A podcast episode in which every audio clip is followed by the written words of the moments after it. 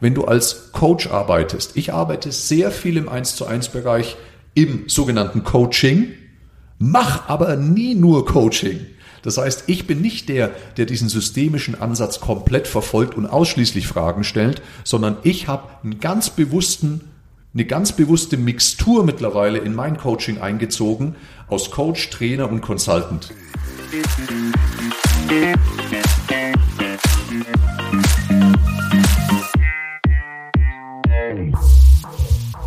Herzlich willkommen zum Athlet des Lebens Podcast, dein Podcast rund um die Themen funktionelle Bewegung, umsetzbare Ernährungsstrategien, nachhaltige regenerative Maßnahmen sowie Stressmanagement und das große Feld deiner eigenen Persönlichkeitsentwicklung und Potenzialentfaltung. Ich bin der Thomas und heute und für alle Zeiten an meiner Seite der Corby. Hallo Thomas. Hallo Corby. Corby, schön, dass wir auch wieder die Möglichkeit haben, zu zweit miteinander zu sprechen. Wir hatten jetzt doch einige Episoden, da hatten wir immer wieder Gäste dabei, was auch ganz toll ist. Und es wird auch noch, äh, werden auch mit Sicherheit noch viele Episoden kommen, ähm, bei denen wir sowohl interne Gäste haben als auch externe Gäste. Hab da schon so ein paar im Blick und freue mich da unglaublich drauf. Aber ich freue mich heute umso mehr, dass wir zu zweit auch quatschen können. Wir wollen heute, Corby, mal darüber reden. Und zwar, ich glaube, diese Episode kann auch aus dem Grund eine ganz spannende sein für Experten, also für Trainer, für Coaches ähm, etc., aber auch ganz besonders für alle anderen.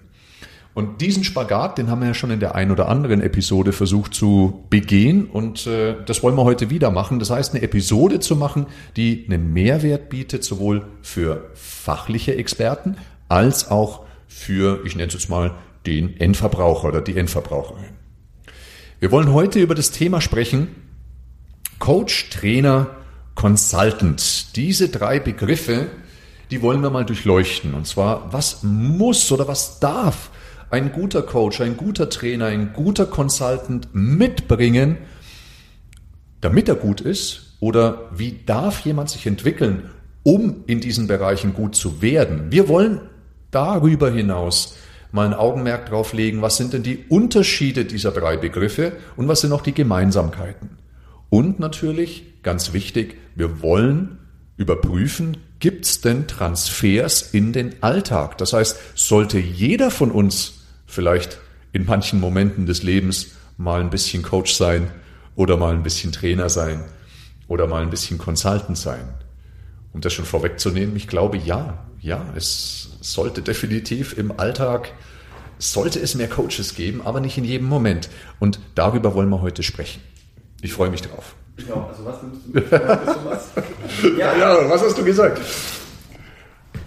Corby, ähm, Coach, Trainer, Consultant. Wenn wir da als erstes mal so eine definitorische Brille drauflegen, was würdest du sagen, was sind so die größten oder wie würdest du Coach, Trainer und Consultant äh, jeweils für dich beschreiben bzw. definieren?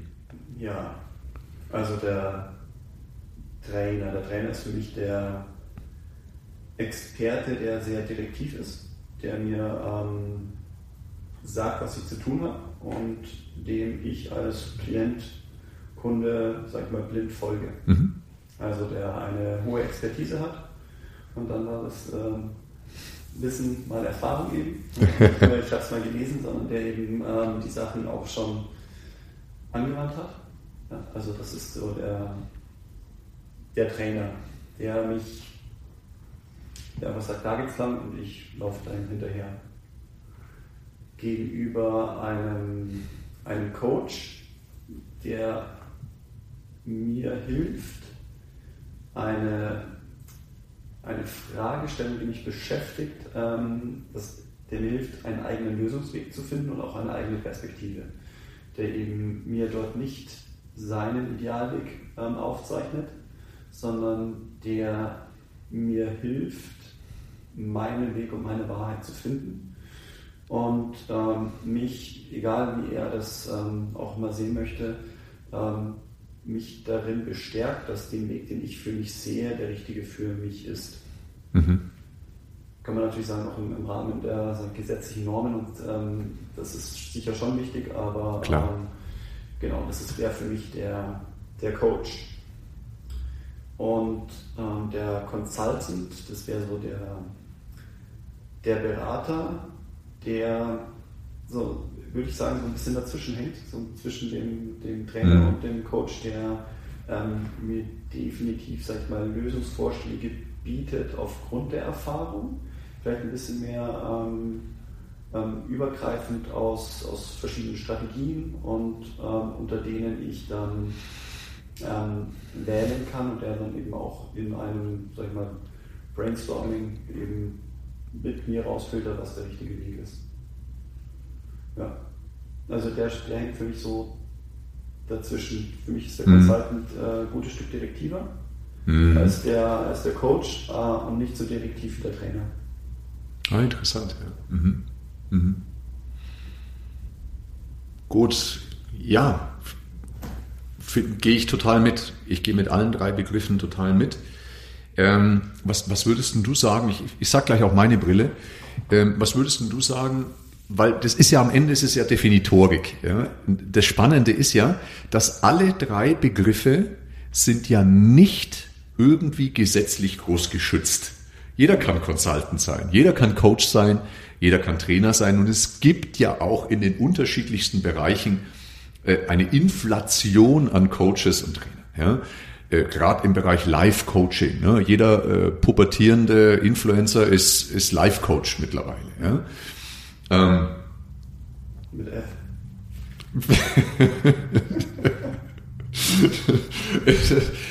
V, je nachdem. ja, ge- ja, ge- genau, genau. Ähm, es gibt unglaublich viele Trainer. Denk mal an, an Vertrieb, Vertriebstrainer ähm, etc. etc. Ähm, Consultants gibt es auch ganz viele. Und es ist eine Definitorik am Ende des Tages. Wenn wir jedoch jetzt auch vom Berufsbild sprechen, ist es tatsächlich so, dass es mir immer wieder so begegnet, ähm, dass, dass gerade junge Kollegen zu mir kommen und sagen, ja, ich möchte gerne in dieses Coaching hinein, weil ich glaube, da liegt irgendwie auch meine berufliche Zukunft. Jetzt ist es tatsächlich so, dass wenn du dir den Markt anschaust und in genau exakt dieser Definitorik mal drin bleibst, dann ist der reine Coachmarkt, also im Sinne eines systemischen Coachings, ja, ich stelle nur Fragen, gebe gar nichts vor, ähm, dieser Coachmarkt, der ist relativ klein, ehrlich gesagt. Das ist, der Markt ist der kleinste. Der Trainermarkt, also sowohl im Fitness-, Gesundheitsbereich, aber auch im Vertriebstraining und so weiter. Vertrieb ist ganz groß, ne? Vertriebstraining. Ähm, dieser Trainermarkt ist schon viel größer wie der Coachmarkt. Wir haben ja bei einem Großkonzern hier in Deutschland, ähm, machen wir, haben wir den Generalauftrag mit unserer R1 Business Solutions, ähm, die gesamte Führungskräfteentwicklung für neue junge Führungskräfte zu machen. Über den Konzern hinweg. Und äh, da werden wir auch als Trainer äh, angepriesen und tituliert und nicht als Coaches. Weil wir geben zum Teil schon vor, wie Führung zu funktionieren hat oder wie Führung funktionieren kann.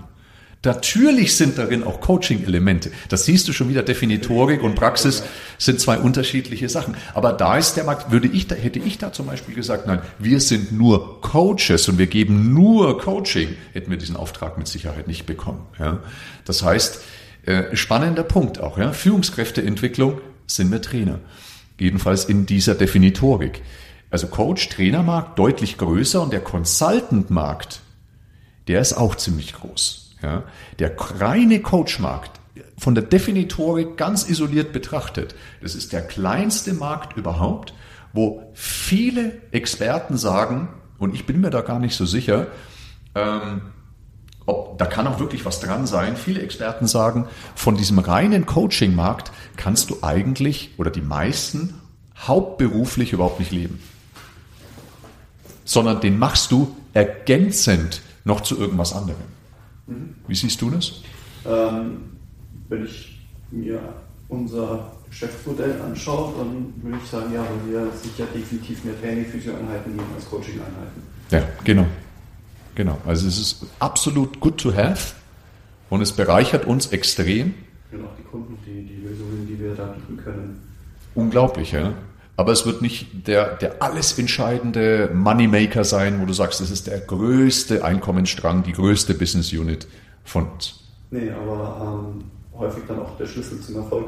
Also wenn du einfach siehst, dass eben das, das Training zwar, also mir heißt immer, ähm, das ist nicht der Trainingsplan, der den Erfolg macht, sondern den Trainingsplan durchzuführen. Und wenn eben da dann der Engpass ist, dass ich eben nicht so weit bin als Kunde, dass ich meinen, ähm, meinen Trainingsplan durchführe und mir meine Strategien und Ressourcen fehlen, mhm. ja, dann mhm. brauche ich vielleicht dann das Coaching oder einen Coach, der mir hilft, eben meine Muster zu durchschauen und mir bei einen Lösungsweg zeigt, wie ich es keine Ahnung schaffe, Routinen einzuführen, Rituale, was auch immer. Genau. Da sind wir auch wieder bei dieser Definitorik. Ne? In der Praxis ist es natürlich schon anders. Und es beginnt ja bei uns schon im Alltag. Ne? Ähm, oder lass uns noch mal vielleicht eine Sache vorwegnehmen. Ich, ich sage jetzt mal meinen Blick noch drauf, wie, wie ich so definieren würde, Coach, Trainer und Consultant. Ähm, also Coach hundertprozentig, das, was du gesagt hast.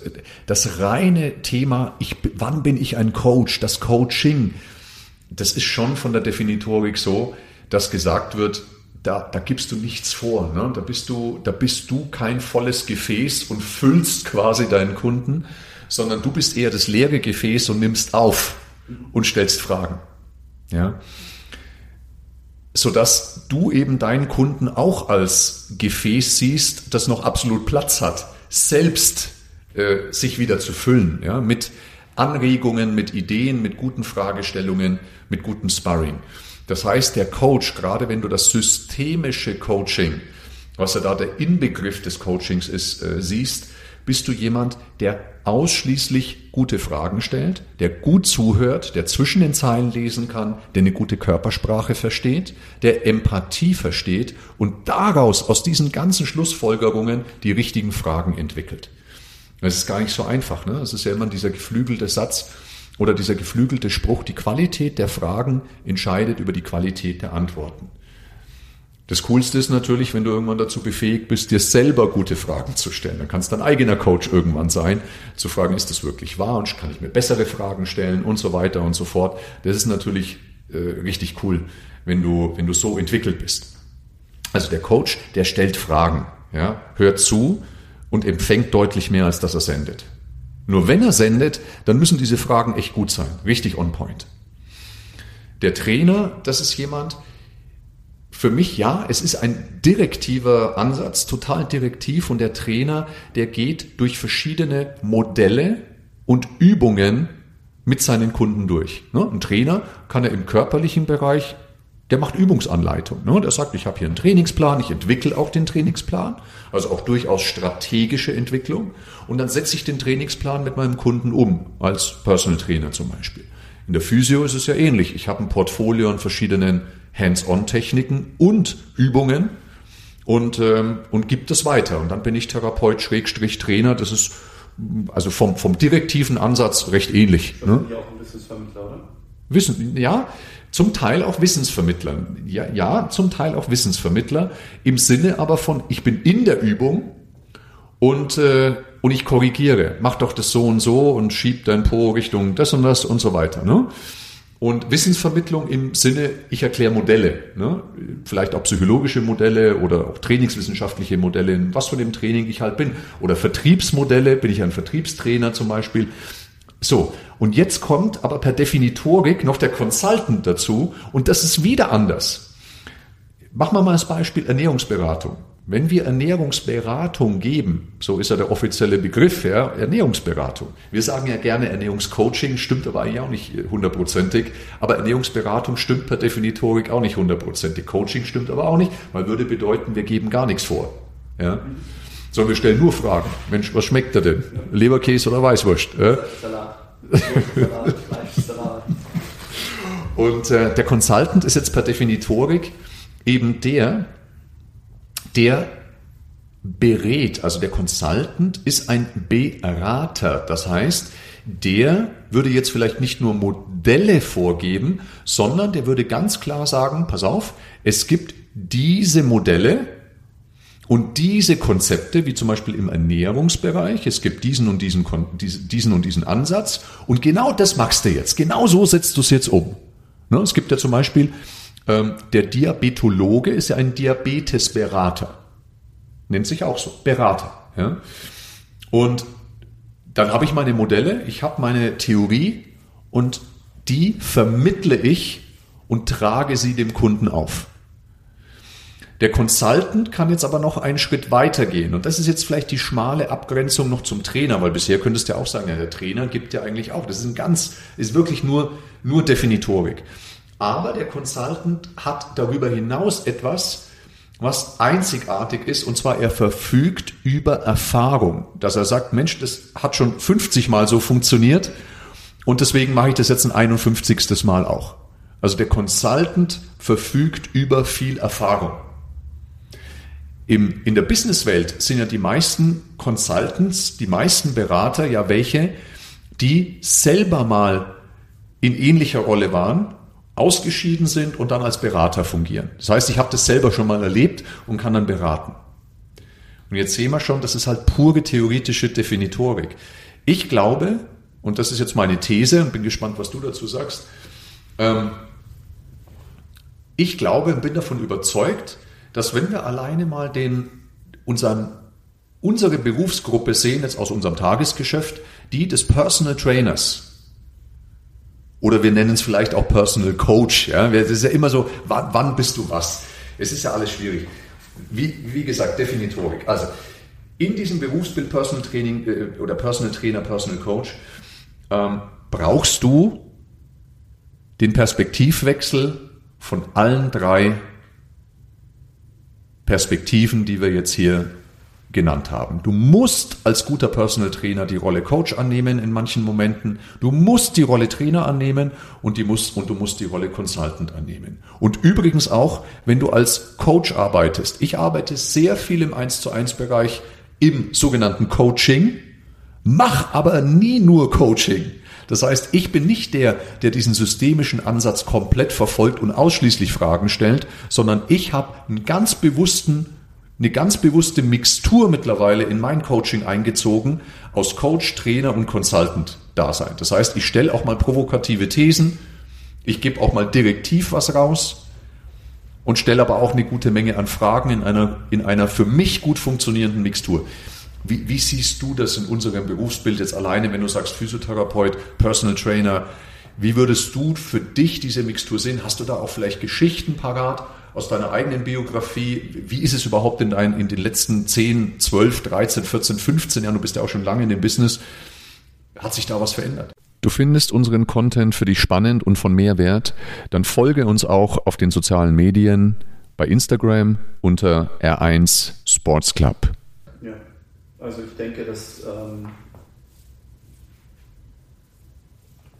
je besser du in diesen ähm, Rollen switchen kannst, umso ganzheitlicher bist du un unterwegs, also auch wenn mhm. dieses Wort ausgelutscht ist, ähm, umso erfolgreicher, denke ich. Also wenn ich überlege, ähm, in der Zeit, als ich ja, reiner Fitnesstrainer war, mhm. habe ich halt Trainingspläne irgendwie an, an den Mann gebracht. Ja und Trainingspläne in durchgezogen. Und das ist auch gerade ganz, ganz klar, ganz am Anfang meiner, meiner auch Personal Trainer Laufbahn oder auch im Fitnessstudio, Gerätezirkeleinweisungen. Ähm, mhm. Das war halt einfach, ja, ja, die Schablone einfach immer wieder drüber legen. Mhm.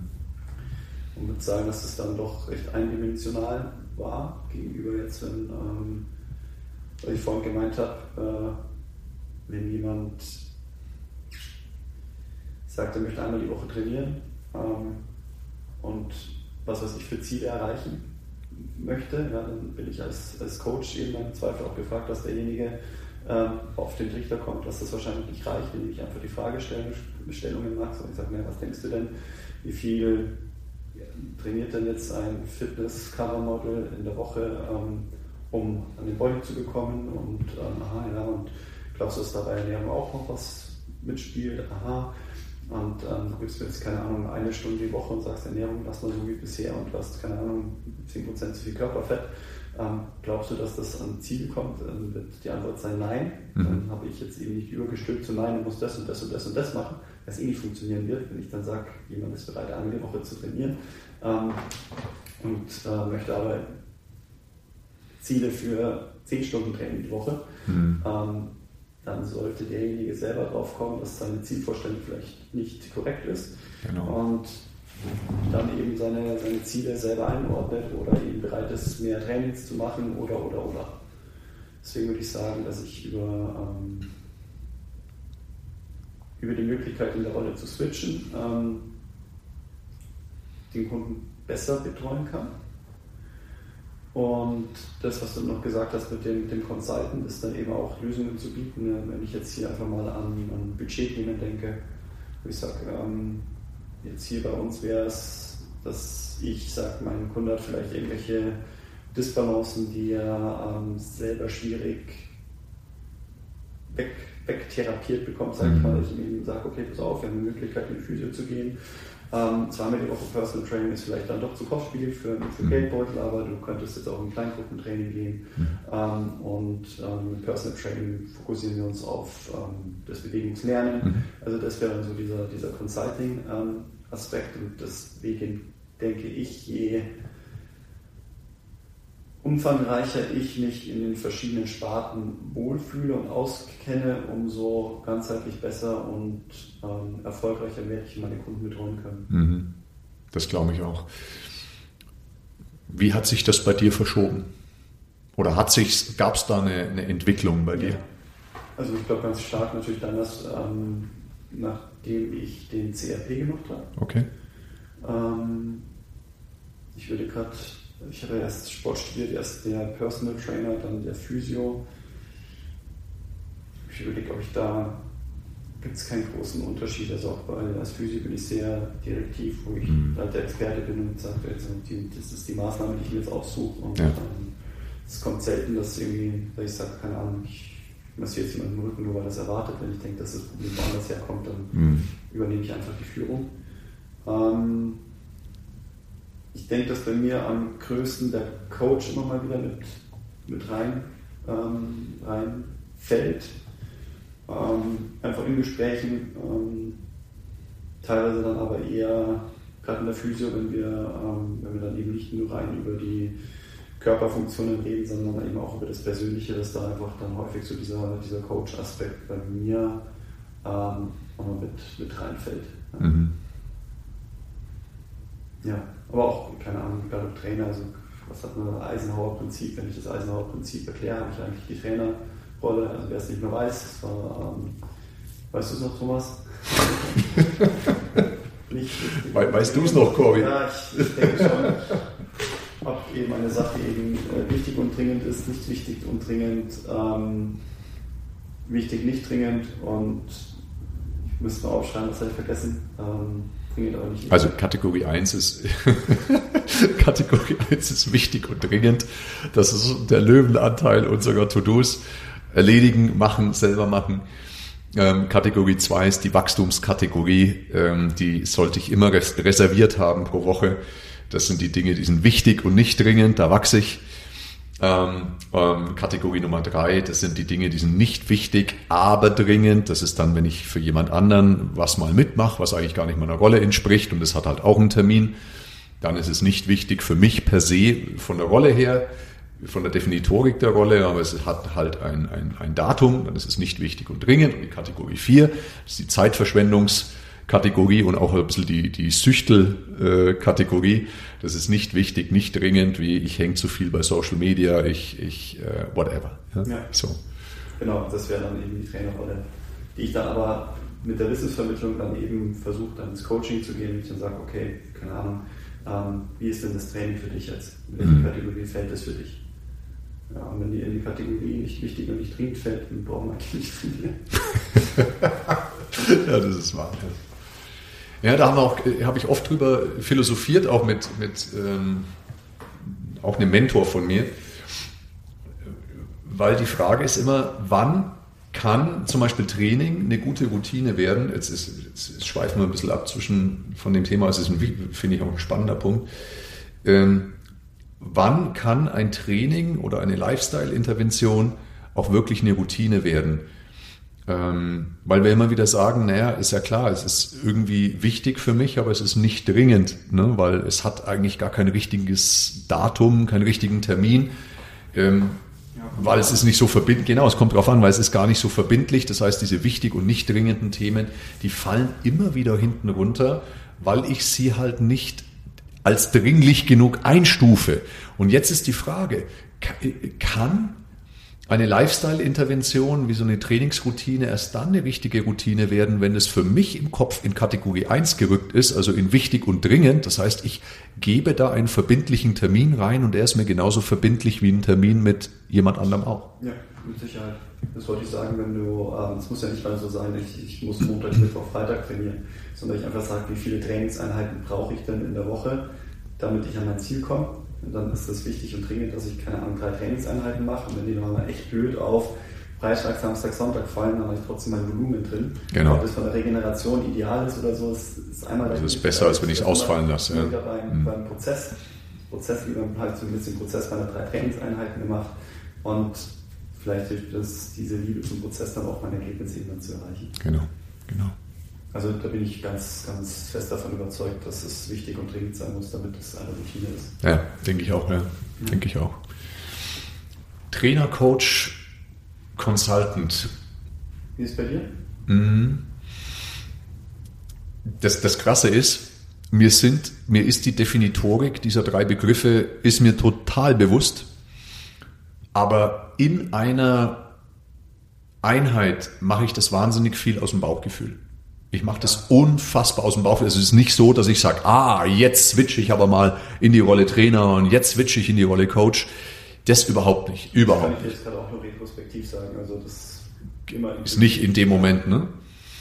Ähm, also gerade wenn ich mit Leuten wirklich im Training bin, im körperlichen Training, dann bin ich natürlich, also im, im Check-in, wenn ich einen Kunden begrüße, dann bin ich sehr fragend. Das sind halt die Klassiker, wie geht's? Was machst du hier? Haben wir heute ich was falsch aufgeschrieben. Hast du schon jetzt? Bist du bei mir? Hast du, mit wem hast du einen Termin? Nein, nein, nein. gestörten Handlungspläne. ähm, nein, Check-in-Fragen. Wie geht's dir? Wie ist dein Energiefass? Wie, wie war's? Wie ging's dir nach dem letzten Training? Ne, du merkst, es sind offene Fragen. Also ich stelle ganz wenig, also Check-in-Fragen sollten in meinen Augen nie Ja-Nein-Fragen sein, sondern sollten immer möglichst offene Fragen sein. Ich bin schon gerne der, der, wenn er den Kunden begrüßt, erstmal in der empfangenden Rolle ist und nicht in der sendenden Rolle. Ne? Ähm, deswegen, das mache ich mit offenen Fragen. Da bin ich schon eher in der Coach-Rolle. Und da wäre es mit Sicherheit ein Kardinalsfehler, ähm, dann sofort in eine Art Trainer- oder Consultant-Rolle zu schlüpfen, wenn jetzt beispielsweise du hast dem Kunden Hausaufgaben aufgegeben, fragst, Mensch, wie ist es denn mit deinen Hausaufgaben gelaufen? Oder mit den Hausaufgaben ist ja auch mal ein doofer Begriff, ne? aber wie ist es denn mit deinen Übungen für zu Hause gelaufen? Der Kunde sagt, hm, habe ich nicht gemacht. Oder der Kunde sagt, äh, ich hatte Schmerzen, nachdem ich die gemacht habe. Also irgendwas ist da komisch. Und dann wäre es ein Kardinalsfehler, sofort in diese rechtfertigende, argumentative Position zu kommen. Da wärst du nämlich dann eher der Trainer oder der Consultant, weil dann philosophierst du erstmal, es kann ja gar nicht sein, weil biomechanisch äh, ist die und die Übung für das und das gut und deswegen kann es nicht sein, dass du davon Knieschmerzen bekommst. Also so die, das, das ist ja am Ende fängst du ja nur mit dieser Argumentationskette an, um dich selber zu rechtfertigen. Ja? Und das wäre das Schlechteste, was du in diesem Moment tun kannst, weil das raubt dir jegliche Souveränität. Sondern erstmal anhören, sagen, mhm, okay, lass uns das mal anschauen. Vielleicht nochmal das vertiefen mit weiteren Fragen. Mensch, in welcher Kombination hattest du denn die Knieschmerzen? Wie hast du denn die Übung ausgeführt? Darf ich das mal sehen? Und so weiter und so fort. Ja? Als direkt dann zu switchen ist immer ein Zeichen von Insouveränität. Ja? Es gibt ja diesen schönen Spruch, wer frägt, der führt. Und das würde ich in diesem Moment un, unbedingt beibehalten und nicht in die versuchte Argumentatorik irgendwie reinzugehen. So. Also von dem her bin ich am Anfang definitiv eher der Coach und das längere Zeit und dann, was ich halt wahnsinnig gerne mache, das merke ich immer wieder, ehrlich gesagt. Ähm, also auch wenn ein Kunde eine super gute Bewegungskompetenz hat und, und super gut auch äh, in sein eigenes Warm-up, auch im Training, wenn er super gut in, in den herabschauenden Hund kommt, in gute Movement Preps und so weiter. Ähm, ich mag das einfach gerne, dass der Kunde sich die ersten fünf Minuten einfach mal hinlegt und ich dehne ihn durch. Also mit einem Hands-on. Ich mag das gerne, weil in dem Moment entsteht ein Gespräch. Und ich kann in dem Moment einfach Dinge abfragen, die ich nicht abfragen kann, wenn ich ihn sofort mit aktiven Übungen beginnen lasse. Also diese ersten fünf Minuten in der Passivität und ich mache Hands-on sind für mich so wertvoll, gar nicht so sehr für ihn körperlich, für den Kunden, aber es ist für mich unfassbar wertvoll, weil ich kann in dem Moment einfach in unglaublich gute Coaching-Fragen einsteigen. Und ich merke das immer wieder, ich brauche das für mich.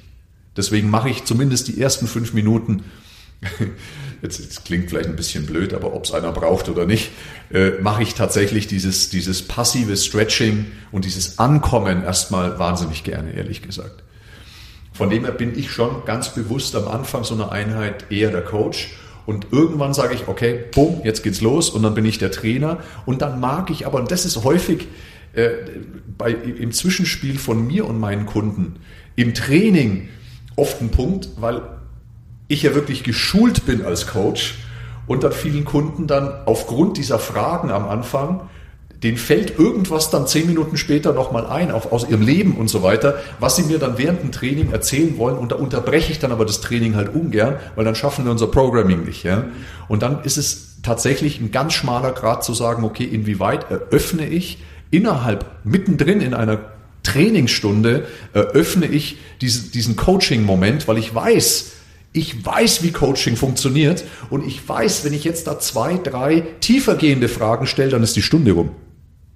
Und dann habe ich aber nicht mehr trainiert. Wie, wie geht's dir damit? Ist an der Bank natürlich erstmal leichter, ne? Bank ist es definitiv leichter, kannst du.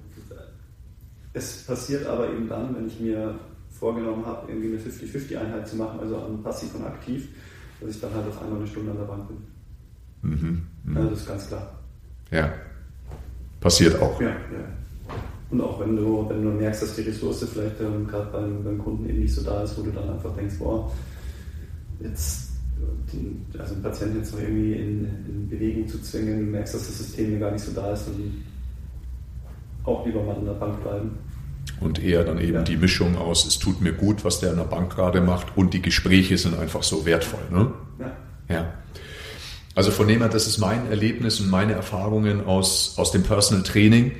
Ähm, ich merke, wenn ich eingangs zu stark coache, dann kann es passieren, vor allem der Kunde, dass der den Switch dann nicht hinbekommt.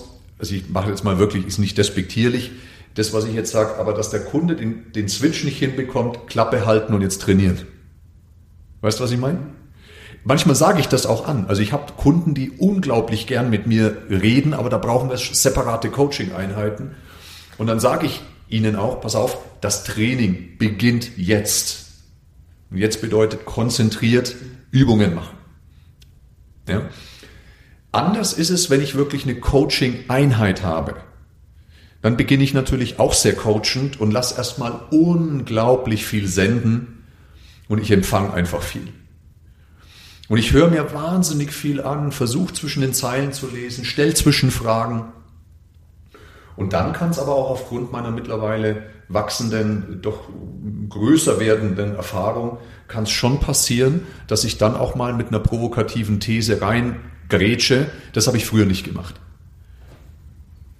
Ja, wo ich dann aus, einer, aus meiner Perspektive sage, zum Beispiel, also ich glaube, das und das könnte eine Idee sein.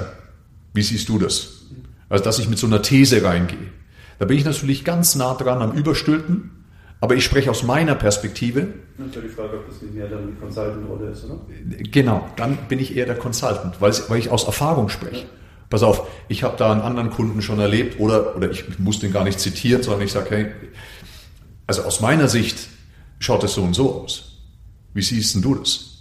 Das ist ja eigentlich vor allem ein Fremdbild, was ich drauf gebe, auch aus meiner, aus, auf die Situation. Nicht als Feedback für die Person, sondern auf die Situation.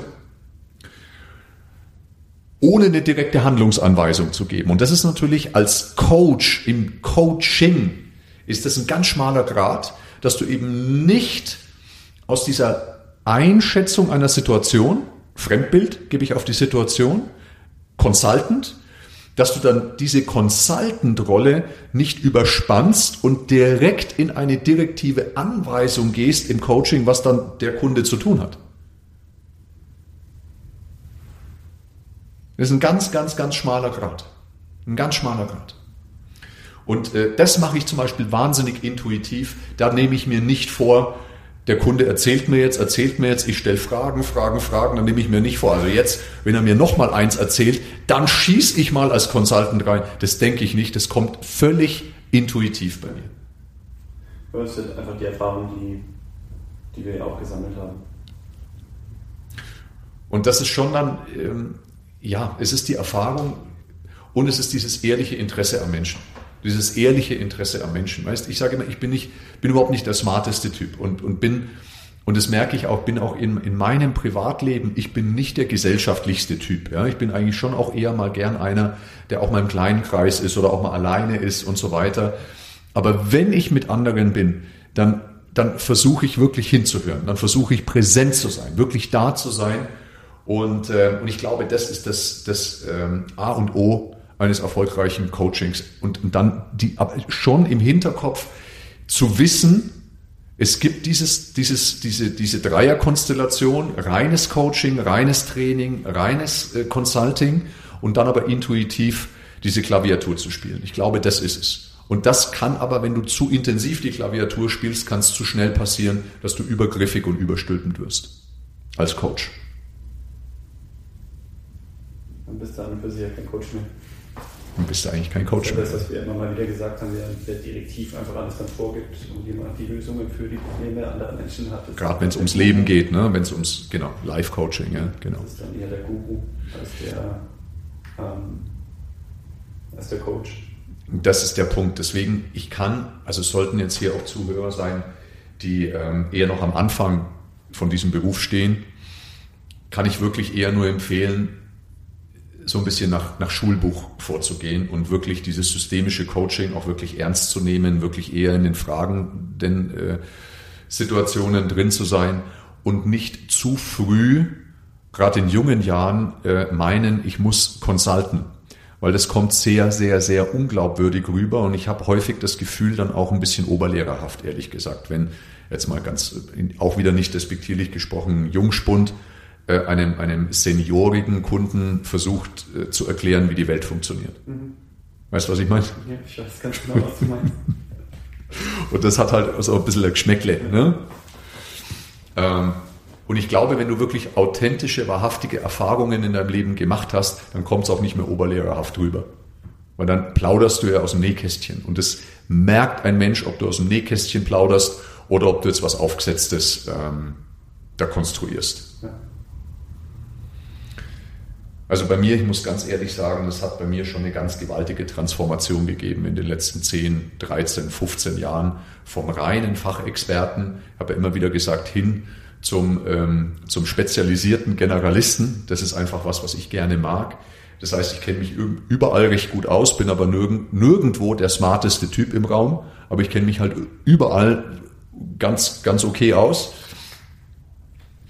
Und also das von der Fachlichkeit und habe natürlich im Laufe der Jahre einfach wahnsinnig viele Coaching- und Trainingssituationen auf dem Buckel. Das heißt, natürlich, und bei mir passieren aber trotzdem noch Situationen, wo ich sage, oh krass, das habe ich noch nicht erlebt. Ja. Passiert trotzdem. Ja. Seltener, aber passiert trotzdem. Aber ich kann recht häufig mittlerweile erlebe ich Situationen in meiner Arbeit, wo ich sage, ja, das hatte ich schon ein paar Mal.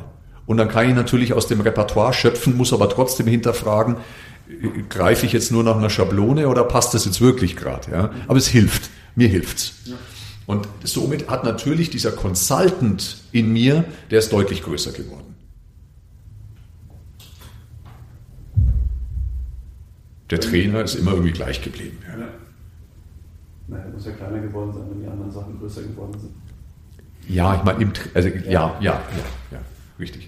Klugscheißer kommen. Nein, ähm, ja, Consultant ist bei mir tatsächlich, ja, das Böse sagst vielleicht dann beim Cross-Selling, weil dann einfach Lösungen bieten im mhm. Vordergrund steht und nicht noch den letzten Cent auszudrücken. Ähm, ja, eher, eher da und sonst würde ich sagen, einfach die Trainer-Physio-Rolle stark geschärft. Mhm. Das merke ich immer mal wieder, dass ich einfach einen sehr, sehr guten Zugang zu, zum System Mensch habe als also Übungsansage und so. Das mache ich laut Feedback ganz gut. Und ähm, ja, also da wirklich geschärft die Professionalität verbessert und ähm, das Coaching lasse ich mit einfließen, ist aber jetzt auch nicht, wo ich sage, das ist mein absolutes Steckenpferd, wo ich sage, da mhm. bin, ich, bin ich einer der Besten. Ähm, genau. Und Consultant, das ist tatsächlich, das fließt so intuitiv eigentlich mit ein. Genau. Aber auch wahrscheinlich im Laufe deines Lebens ein bisschen mehr geworden. Ja, sicher. Ja. Hm. Jetzt wollen wir, um den Bogen so ein bisschen hinzubekommen, ähm, vielleicht nochmal die, die Quintessenz rausarbeiten, eben für, für Kollegen, Kolleginnen im Coaching, im Training, im Consultant. Viele wollen Coach werden und der Coachmarkt ist tatsächlich der, äh, der am kleinsten ist. Ne? Haben wir gesagt, der am kleinsten ist, vielleicht viele sogar eben nicht vollberuflich, äh, hauptberuflich davon leben können, sondern es braucht irgendwo eine Klaviatur, eine Mixtur aus, aus diesen Dingen. Ähm, ich kann nur sagen, ich finde diesen Coaching-Ansatz, ich finde den wahnsinnig gut und ich finde den wahnsinnig wertvoll für jeglichen Kollegen, egal ob es ein Vertriebstrainer ist, äh, egal ob es ein Trainer in irgendeinem anderen Bereich ist, egal ob es ein Gesundheitstrainer ist, Personal Trainer, Athletiktrainer, dieser coachende Aspekt äh, hilft, finde ich, extrem, gerade dieser systemische Coaching-Aspekt, weil er den Menschen besser versteht. Das heißt, es hilft mir, Menschen besser zu verstehen. Und am Ende, wenn wir Trainer sind, arbeiten wir immer mit Menschen. Das heißt, ähm, ich kann das Fachliche sehen oder ich kann den Menschen sehen. Und idealerweise sehe ich halt beides. Und äh, ich glaube, das komplettiert mich als Trainer, wenn ich Ahnung habe vom systemischen Coaching. Ob es ein Beruf dann wird, von dem ich alleine hauptberuflich leben kann, das wage ich zu bezweifeln, ehrlich gesagt. Ähm, und das Consulting-Element in meiner Arbeit, das kommt wahrscheinlich über die Berufserfahrung und über die, auch vielleicht die Reife im Leben, so ein bisschen ähm, wenn ich mit wachem Auge und, offenem Herzen einfach durchs Leben gegangen bin. Ja. Jetzt der Schwenk zu allen anderen, die nicht in diesen Berufsgruppen arbeiten. Können die davon was mitnehmen? Können die davon was lernen? Also braucht's auch im alltäglichen Leben öfter mal einen Coach, einen Trainer oder auch einen Consultant? Wir haben ja immer gesagt, Consultant, ne? Berater, wir haben ja immer gesagt, Ratschläge sind auch Schläge. Braucht es den dann trotzdem manchmal? Ja. Also allein im Freundeskreis, wenn ich dann drüber nachdenke. Ähm, also man muss ja mal sagen, Coaching ist ja ein, ähm, da muss der Wunsch geäußert worden sein, dass ich gecoacht werden möchte. Mhm. Also ein Coach coacht nicht, weil er sagt, okay, wie du vorhin gesagt hast, ich, ich fühle jetzt mein Gefäß mhm. sondern ähm, ich glaube, dass du, du, kannst als mit einem Coaching-Gedanken auch, sag ich mal, eher übers Consulting gehen und dann vielleicht bei jemandem den Wunsch erwecken, dass derjenige ein Coaching haben möchte. Ja. Aber nicht ähm, von sich aus eben sagen, okay, aber ich fühle mich jetzt berufen, jemanden zu erleuchten. Ja. Genau. Deswegen glaube ich aber, wenn ähm, dass, dass viele wahrscheinlich auch ähm, sowieso innen ist, also wer Beziehungen mit Menschen hat, mhm. ähm, freundschaftliche Beziehungen und ähm, es kommt ein Freund zu mir und der ähm, hört sich meine Themen an, dann wird er automatisch diese verschiedenen Rollen machen. Also Trainer erklärt mir irgendwie was, wenn ich sage, okay, ich habe das und das Thema, ja, ähm, musstest du schauen, es gibt das und das und das, das ist der Trainer, ja. Ähm, und wenn er mir dann eben sagt, oh, ich habe irgendwie das und das gehört. Ähm, bei einem Freund war es so, ist dann eher das, das dieses Beraten, dieses Consulting, mhm. das derjenige macht. Und ähm, wenn, wenn ich dann sage, okay, ich weiß aber nicht mehr weiter, kannst du mir helfen? Ja? Und derjenige vielleicht einfach Coaching-Erfahrung hat, stellt mir dann Fragen. Wenn ich die Frage bekomme, kannst du mir helfen? Mhm. Das ist ja dann der, der Äußerungswunsch. dann kann ich dann vielleicht auch eben diese Fragen in der Rolle fallen. Ne? Richtig, ja. Deswegen denke ich, dass auch wieder nach Reife, nach Erfahrung, Ausbildung eben jedem irgendwie so der kleine Trainer, der kleine Coach, der, der kleine Consultant inne ist. Ähm, in der Physio heißt ja immer ja, der Physiotherapeut ist ja auch immer so der kleine Psychotherapeut oder Psychologe. Weil du echt viel Zeit hast in dieser Stunde, ne? Ja, und auch einfach ein hohes eine Vertrauensbasis ja. im Endeffekt ja. hast, wo einfach eine, ähm, ein Vertrauen dann eben herrscht. Ähm, ja, ich glaube auch, dass das einem jeden von euch da draußen inne ist. Und je nachdem, ähm, wie sehr ihr euch damit auseinandersetzt, entweder macht ihr das eh schon intuitiv oder ähm, ihr habt es noch gar nicht gemacht und denkt, aber bestimmt, da könnte ich irgendwo anders mehr Input reinbringen. Ich glaube, da ist ja jeder ganz frei in seiner Entfaltungsfähigkeit. Mhm. Ich glaube das auch. Ich, ich glaube sogar, dass wenn es mehr Bewusstheit gäbe da draußen, wann kann ich jemanden unterstützen mit, mit coachenden Elementen, ohne selber eine Ausbildung in dem Bereich gemacht zu haben? Wann kann ich jemanden als Trainer, ohne eine Ausbildung gemacht zu haben, unterstützen? Wann kann ich jemanden als Consultant zur Seite stehen? Ich glaube, wenn dieses Bewusstsein bei den Leuten geschärft wäre, das ist es leider nicht in meinen Augen, das ist jetzt auch eine These von mir, dann wäre die Welt ein besserer Ort. Dann wäre die Gesellschaft ein besserer, eine bessere. Ich mache ein Beispiel. Wenn ich Kinder habe, dann würde es sich für viele Eltern lohnen, erstmal eher hinzuhören und nicht direkt loszusenden. Wegen jedem kleinen Scheiß. Auf der anderen Seite würde es der ein oder anderen erziehenden Person, oh, jetzt habe ich genderkonform gesprochen, erziehenden Person, erziehenden Person, also Mama oder Papa, oder Mappa. Ja. Na, Mappa ist ein Wort, das ist manchmal, wenn, wenn meine Kleine so ein bisschen verwirrt ist und dann spricht sie erst mit der Mama und dann mit Papa, dann sagt sie manchmal zu mir Mappa. Ja, ich bin manchmal auch Opa. Aber das ist, ist, ein anderes, ist ein anderes Thema. Also ich glaube, dass in manchen äh, Momenten das natürlich auch gut tut, dann aber auch klare Worte zu sprechen. Also ich glaube, als, als Mama, Papa ist es ganz wichtig, erstmal wirklich gut zuzuhören, nicht gleich zu senden. Dann gibt es aber natürlich auch Situationen, wo dir vielleicht die Kinder völlig auf der Nase rumtanzen. Ähm, und da braucht's dann irgendwann nicht mehr diesen kooperierenden Ansatz, sondern da braucht's dann wirklich klare Ansagen und eben auch Souveränität und Konsequenz in diesen klaren Ansagen. Ich glaube, auch das ist eine Klaviatur vom Coach. Ich stelle Fragen, aber bin ich als Eltern, sollte ich nur der Coach sein? Nein, um Gottes Willen nicht. Ähm, das wäre völlig der falsche Ansatz. Nein, du bist schon auch das Alpha-Tier. Du musst sagen, wo es in dieser Herde langgeht. Ja, das ist ganz, ganz wichtig. Ähm, und äh, aber eben ganz, ganz wichtig, mehr zuhören, ein coachender Ansatz ist gut, dann aber hat es auch Grenzen, dann braucht es erklärenden Ansatz und dann aber auch klaren direktiven Ansatz. Und diese Klaviatur in Wertschätzung, wohlwollend mit den Kindern, das ist es, was Kinder brauchen. Davon bin ich hochgradig überzeugt. Und das ist das, glaube ich, was viele, viele Menschen noch Potenzial haben, jedenfalls das, was ich so sehe. Ähm, anderes Beispiel unter Geschwistern oder unter Freunden und ähm, dann wird ein Sachverhalt geschildert.